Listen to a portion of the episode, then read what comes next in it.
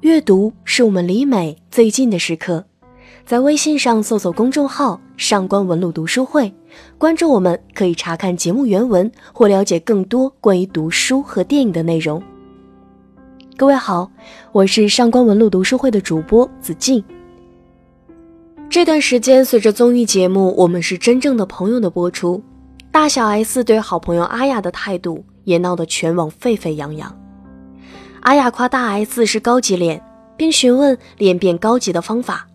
大 S 直接回答说：“没有办法，你的脸就是我们姐妹中最不高级的。”之后，大 S 又嘲笑阿雅是五五身材，还在阿雅尴尬想挣扎一下的时候，直接打断她：“阿雅，你想太多了。”更过分的是，当阿雅表达对刘德华的崇拜，并向摄影师安利自己的偶像时，大 S 显得很不耐烦，让他闭嘴，甚至说：“刘德华并不想有你这样的粉丝。”而在大 S 自己提到偶像木村拓哉时，却让所有人陪着他又哭又笑。护妻狂魔汪小菲说：“这就是他们的相处方式。”可阿雅的不开心，明明通过屏幕都能真切地感受到，只不过她习惯了退让和妥协。反观范晓萱，虽然看起来总是淡淡的，实际上很有自己的原则，所以也没人去跟她开过分的玩笑。讨好型人格是萨提亚提出的生存姿态之一，特点是非常关注他人的情景，却丝毫不在意自己。青年作家蒋方舟曾在节目里吐槽，自己虽然少年成名，但却一直是别人家的好孩子。他很长时间都抹不去讨好型人格所带来的困扰。关于此事，蒋方舟讲了一段自己的亲身经历：她和男朋友发生不愉快，为了让对方消气，她不停地打电话给对方道歉，但对方仍然不满意。蒋方舟说：“道歉并非出自真心实意，而是为了停止敌对的一种讨好策略。明知自己很愤怒，却又不敢表达出来。”只好隐藏在内心深处。不可否认的是，生活中很多时候我们都在做一个讨好者，害怕惹父母生气，所以把每件事都做到最好，求男朋友不要分手，为了维持友谊而接受朋友恶意的玩笑。讨好不是一个贬义词，但过度失去自我，只会让人生为他人左右，陷入一团糟的境地。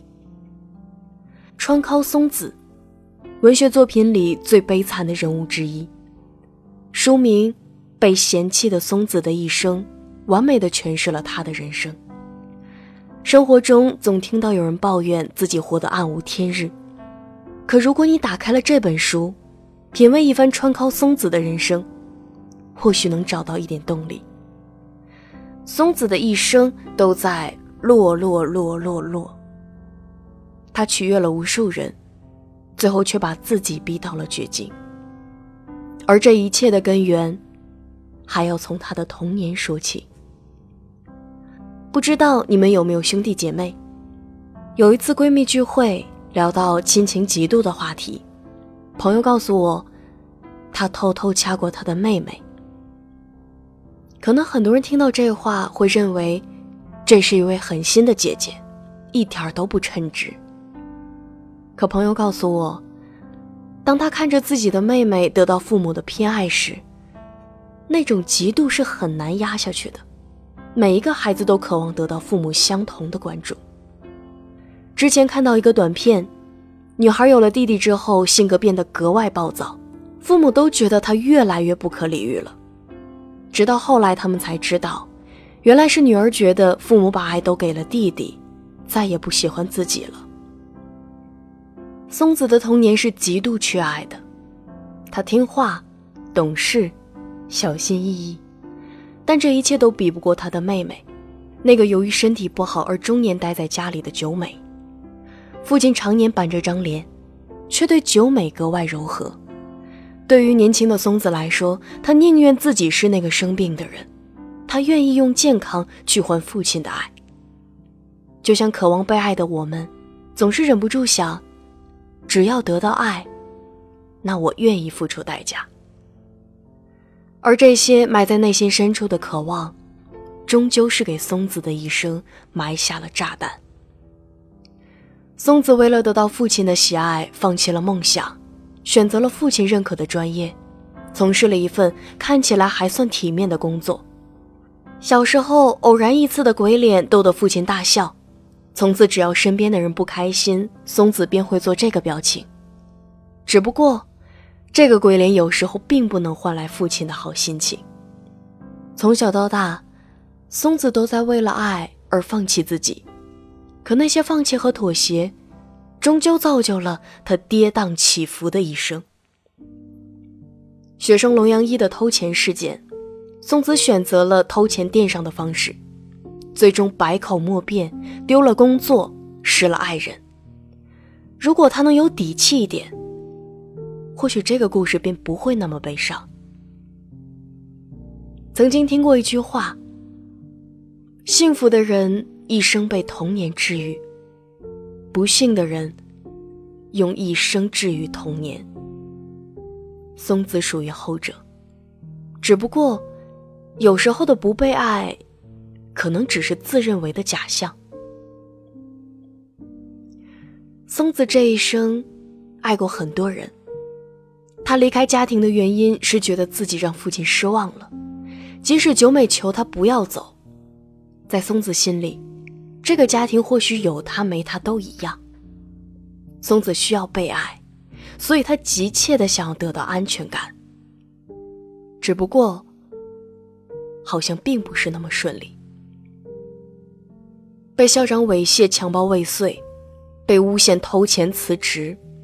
被恋人家暴，做小三被甩，做洗浴中心女郎被年轻人淘汰，染上毒瘾，存款被小白脸卷走，杀人后自杀未遂，第三次恋爱接受求婚后被通缉入狱，提前假释无人作保，出狱后爱人已经有了孩子，打算开始新的生活，却又被抓进第四段恋情，恋人贩卖毒品被黑道组织追杀后双双入狱。再次出狱后被恋人抛弃，开始堕落，患上精神疾病。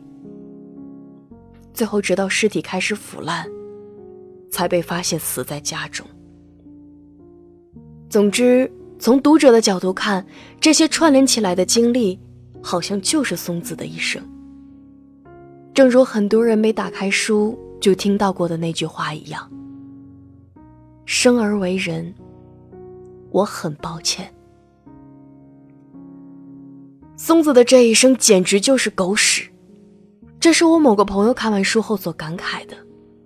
他长舒了一口气后，他又说道：“但也算是努力的一生了，而且这种只为对方考虑的品质，看起来很蠢，但真的很可贵。”是的，即使经历过那么多不堪，松子也从来没有想过要放弃自己。如果不是最后被一群孩子捉弄，他还是会重新找到生活的方向。很多人只是看到了松子充满挫折的一生，却忽略了他身上难能可贵的善良。我们以为他从来没有得到爱，实际上，他的父亲、妹妹、那个自杀的初恋男友，还有学生龙阳一，都深爱着松子。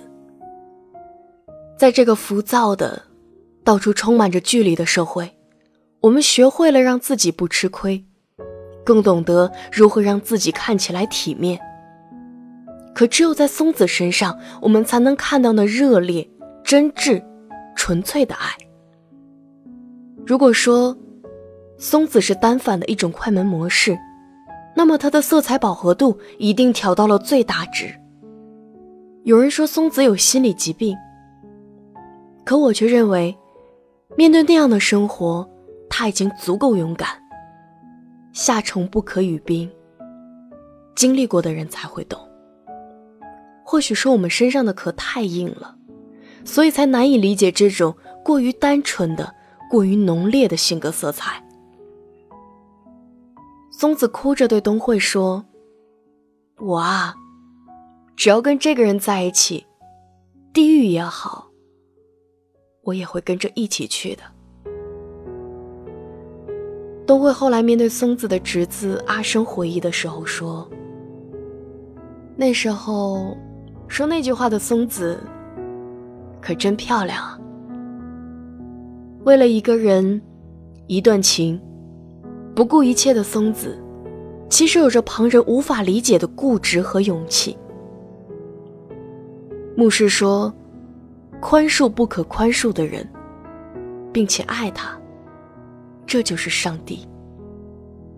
龙阳一说：“松子就是他的上帝。”阿龙说：“姑姑是他的上帝。”可是到了最后，他就这么不中用。我不了解上帝。如果说这个世界有上帝的话，像姑姑这样，给人欢笑，让人打起精神，热爱别人，就算自己变得伤痕累累，孤独一人，不入流。甚至笨的不行，我却觉得这个上帝值得信仰。就像很多网友为阿雅打抱不平，其实不必，因为内心真诚的阿雅不会比占了嘴上刻薄的大 S 低一等。就像松子，在很多人看来是狗屎一样的人生，其实比任何人都过得热烈。今天的读书时间就分享到这里。对于松子的一生，你又有着怎样的看法呢？在受尽委屈后，你会和松子一样，拥有着足够的勇气，重新相信爱吗？欢迎大家在评论区里留言。如果你想查看今天的节目内容，请到微信上搜索公众号“上官文露读书会”。阅读是我们离美最近的时刻。让我们共赴一场美丽的约会。今天的读书就到这里，下期再会。